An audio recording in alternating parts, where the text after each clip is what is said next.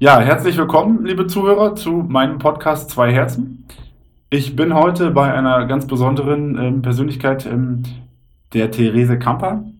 Die Therese wird sich auch gleich vorstellen. Ich möchte nicht zu viel verraten, äh, nur so viel. Es geht äh, um ganz viel Tüll und ganz viel Weiß.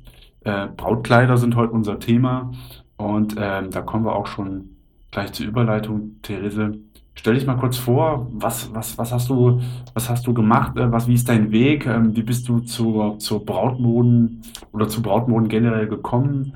Und ähm, erzähl doch mal ein bisschen was über dich. Gib uns einfach mal einen kleinen Einblick. Ja, also ich bin die Therese Kammer, wie du schon gesagt hast, und äh, ich bin die Inhaberin von Kamper Braut- und Festmoden und ich bin gelernte Schneiderin und dann habe ich nämlich äh, bei einem Brautmoden, bei Sigrid Braut- und Festmoden als Schneiderin angefangen und da bin ich noch halt ja so zu den Brautkleider verkaufen und um Ende und Schneiden gekommen. Und das mache ich schon mal seit 20 Jahren. Und äh, seit 2004 bin ich dann als selbstständig mache ich das. Okay, seit 22 Jahren im Geschäft. Im Geschäft als. Äh, genau, also mit dieser Ausbildung als Schneiderin sozusagen. Ja. Und äh, also von der Pike auf gelernt sozusagen, weiß genau, was ein Brautkleid ist und wie es aufgebaut ist. Richtig. Ähm, kommst aber nicht aus Deutschland, sondern? Nee, aus Polen. Aus Polen, okay. Ähm, dann seid ihr früher eingewandert oder was ist da passiert? Bitte? Wie seid ihr nach Deutschland gekommen? Äh, wie das dann auch als, als junge Leute, als ja, dann, dann haben wir dann schon keine Perspektiven so in Polen damals zu den 80er Jahren mal nicht gesehen und dann haben wir gesagt, naja gut, auch Zukunft für unsere Kinder halt, wandern wir auch nach Deutschland, weil wir haben dann halt mehr Chance gesehen, was aufzubauen.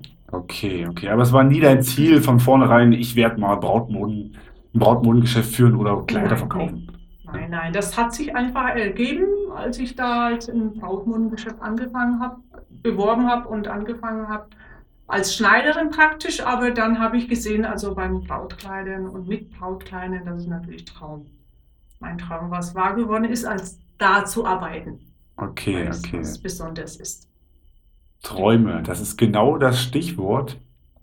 Denn äh, der, der Traum vom Brautkleid, das ist ja dieser Traum einer jeden Frau, die heiratet. Was macht das denn deiner Meinung nach aus, dieser Traum? Kannst du das beschreiben? Als Frau auch? Also, ich glaube, Männer können sich das nicht so vorstellen. ja, also als, als, also Traum, äh, jeder hat äh, andere Vorstellungen von äh, dem Traumkleid. Bei einer ist es halt äh, pompöse, bei anderer ist es eher Fischform, eher Engel. Also die Braut, äh, die spürt dann, wenn das das Kleid anhat, äh, ob das ihres Kleid ist oder auch nicht, ob sie dann halt Menge Tüll um sich hat. Die andere fühlt sich dann wohl, wenn eher schlichter ist. Aber die muss sich halt äh, darin wohlfühlen. Und das ist ja dann Traum. Die muss sich schön finden in dem Kleid. Ah, schön finden. Okay, okay. Ja. Das ist, glaube ich, das, was auch viele Frauen, ähm, also oft ist es ja so, dass das ein Kindheitstraum ist, irgendwann entsteht das mal im Leben. Ne?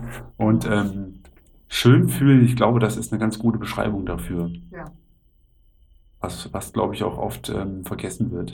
so ein bisschen, gerade heute. Ähm, ja, Brautkleider, das ist natürlich ein, ein, breites Thema. Ich will jetzt nicht sagen, ich würde es technisch technisch beschreiben, aber gerade Männer zum Beispiel haben ja eigentlich gar keine Ahnung davon, was ein Brautkleid ausmacht. Kannst du uns einfach einen kleinen Einblick geben, was, was gibt es für, was gibt es da für Formen, für Modelle und, und welche sind aktuell gefragt? Wo sagst du, oh, das sind Kleider, die sind, die sind sehr beliebt, äh, die tragen gerne Bräute und ähm, dass wir einfach mal so einen kleinen Überblick bekommen, was es so gibt in in dem Bereich. Jo, also die, die meistverkaufte Form, das ist die A-Linie, sogenannte A-Linie, was da ab Taille schon etwas ausgestellt nach unten ist, ja. weil da äh, das ist, schmeichelt die Figur, betont die Taille und streckt auch. Ne? Und das ist ja, die A-Linie kann halt fast jede Braut auch anziehen, egal ob das jetzt eine große Person ist oder um welche äh, Größe sie trägt, die A-Linie passt immer. Okay, die Universallinie sozusagen. Die Universallinie, genau. Ja, so manche träumen von Sissi-Kleid, von Prinzessenkleid. Ne? Das ist ja dann auch nochmal die figurbetonte Fischform, äh, verkaufen wir auch, aber vielleicht seltener, weil das kann, ist ein Kleid, was nicht jeder tragen kann. Okay. Mhm. Gibt es denn auch ähm, Formen, die vielleicht extravagant sind oder die jetzt nicht so häufig sind, die dann überraschen vielleicht auch? Ja, das sind die äh, Fukuhila-Kleider vorne kurz hinten lang. Das Mhm. sind so die extravaganten Kleider und die richtig eng figurbetonte Kleider. Die sind und Asymmetrie. Das ist ja so diese extravagante. Okay, okay. Mhm. Ähm, weil natürlich auch ich, das muss ich den Zuschauern sagen, auch als Fotograf bin ich jetzt nicht der mega Brautmodenexperte. Ähm, für mich ist das natürlich auch ein ganz spannendes Thema. Mhm. Ähm, man hört immer Tüll und, und, und, ähm, und Sticker und so weiter. Was sind das für, was sind das für Dinge? Wie erkennt man das? Wie kann man sich das vorstellen, dass man da nochmal einen kleinen Einblick bekommt? Äh, Die T- Tattoo-Kleider, meinst du? Oder? Ja, diese, diese, äh, die, die äh, Sachen, die man ans Kleid anstickt, sozusagen. Was gibt es da für Sachen? Ansteck. Die Spitze. Spitze, genau. Applikation. Applikation, das ist das Wort, was ich gesucht habe. da kann man alles am Mögliche jetzt mal anstecken. ja, da sind die Applikationen dann halt die, die Kleider. Und besonders wenn das halt Tüll auf dem Tüll, äh, was auch Hautfarben ist, und da kommen die Applikationsspitzen äh, äh, drauf. Das sind so die Titus-Kleider. So Okay. Und, und die machen das filigraner und verliebter- Filigrane, ja.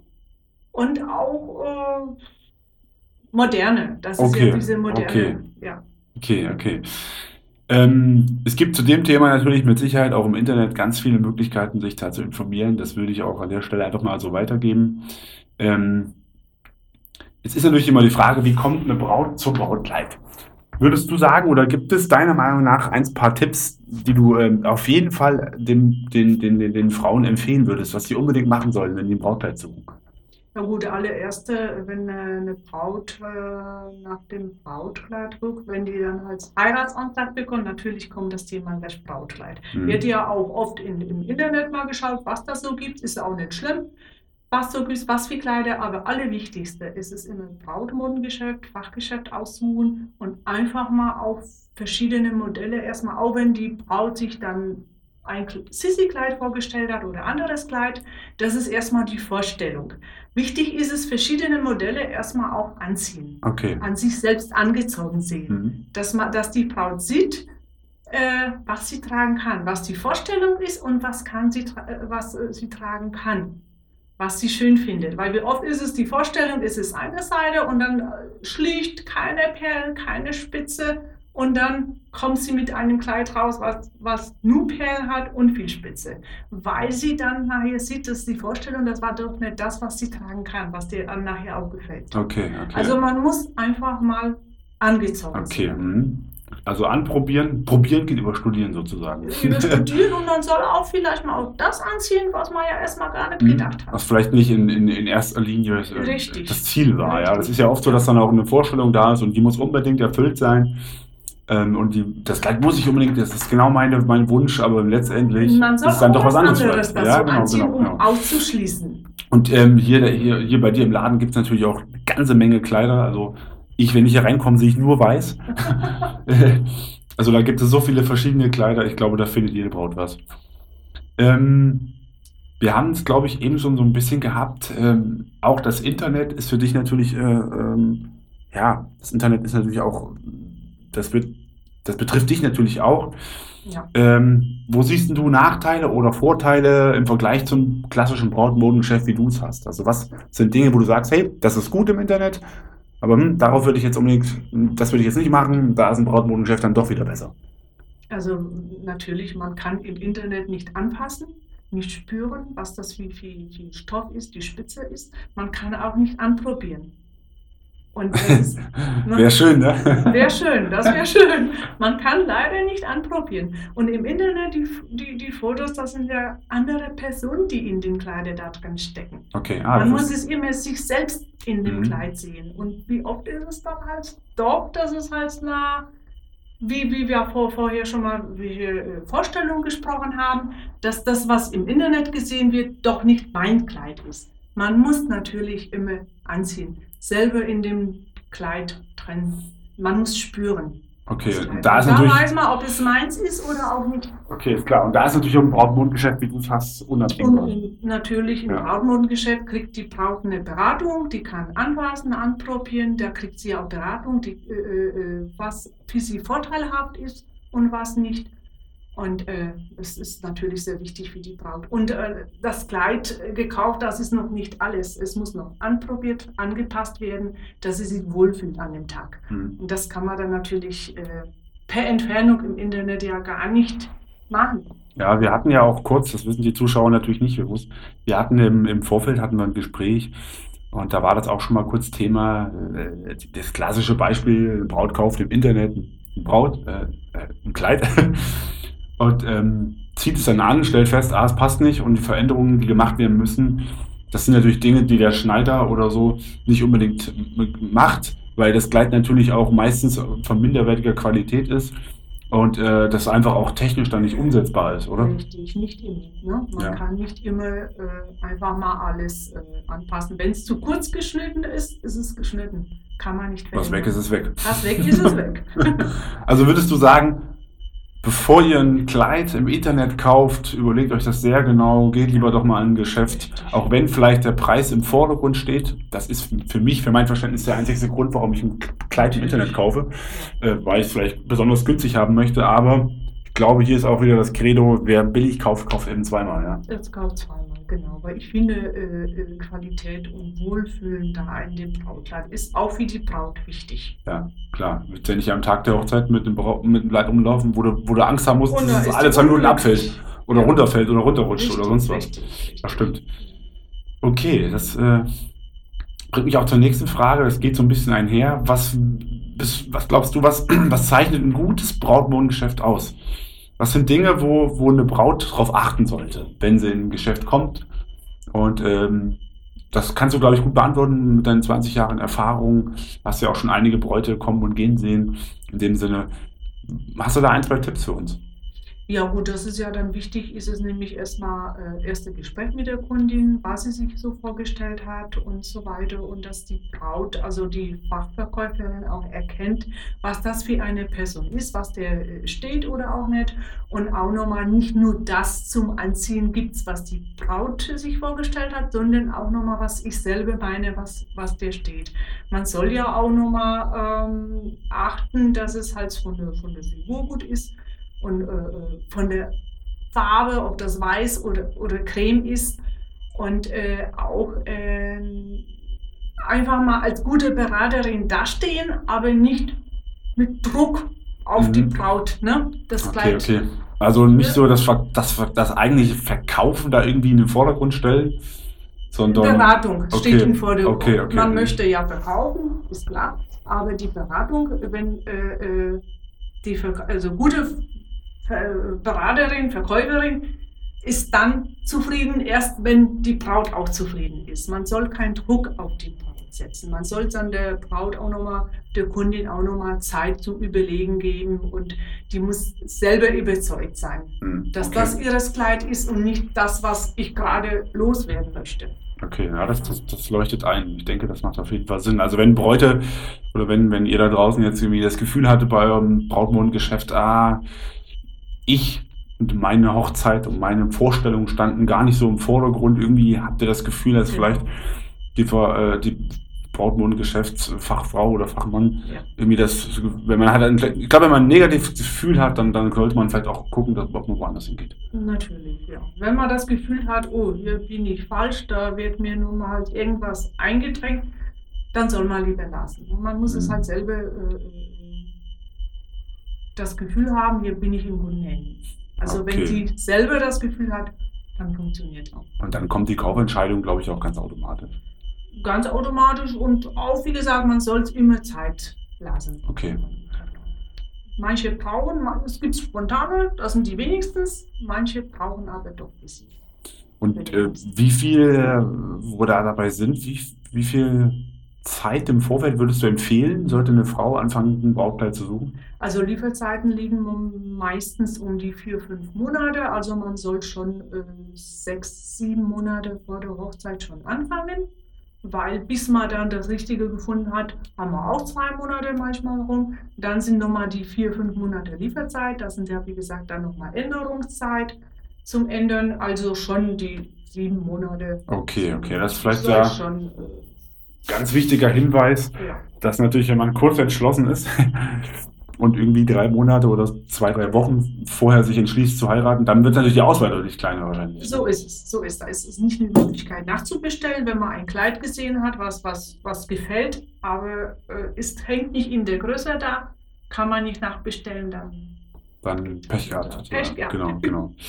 Ähm, ja, das, was natürlich auch viele immer im, im, Fernsehen, auf gewissen Fernsehsendern sehen, bei gewissen Sendungen.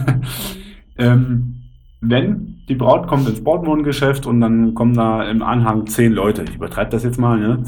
die ganze Familie ist dabei und alle sitzen dann da und, ähm, und sind halt beratend dabei. Was meinst du? Ist das eher ein Fluch oder eher ein Segen? Findest du das gut oder schlecht? Oder? Also ich finde immer, man soll ja als äh, ähm, die Person immer mitnehmen, die, die man meint, wirklich, man, man muss es halt den Vertrauen auch und wo man weiß, die wissen, was mir steht. Das soll halt keine äh, so viel, zu viele, weil das ist dann äh, verunsichert das ja. die Kundin nur. Zwei, drei ist es immer gut wenn fünf dabei sind, die wirklich auch nochmal äh, die Braut, wie die Braut ein Kleid aussuchen können, sozusagen, also nicht für mich, sondern sehen, für was die mir Braut. gefällt, sondern mhm. für die Braut. Funktioniert auch. Wenn sie sich dann ein bisschen zurückhalten, die sollen die Meinung immer sagen, dafür sind die ja da. Aber die sollen einfach mal für die Braut Kleid suchen und nicht das, was mir gefällt. Mhm. Weil es kann sein, dass der Braut was gefällt, was mir nicht gefällt, muss ich mich zurückhalten. Okay, also Zusammengefasst also man kann man. die richtigen immer mitnehmen. Okay, zusammengefasst sagen Leute, die oder Familienangehörige, die einen gut einschätzen können. Richtig. Die aber gleichzeitig nicht nur für sich denken, in dem Sinne, so ein Kleid steht mir jetzt nicht, sondern einfach äh, immer an die Braut denken. Richtig, okay, immer an die Braut denken. Okay. Immer, mhm. ja. Und natürlich auch eine Entscheidung, wenn die Braut sagt, das Kleid ist die es. Die Entscheidung gehört immer der Braut. Die genau, genau.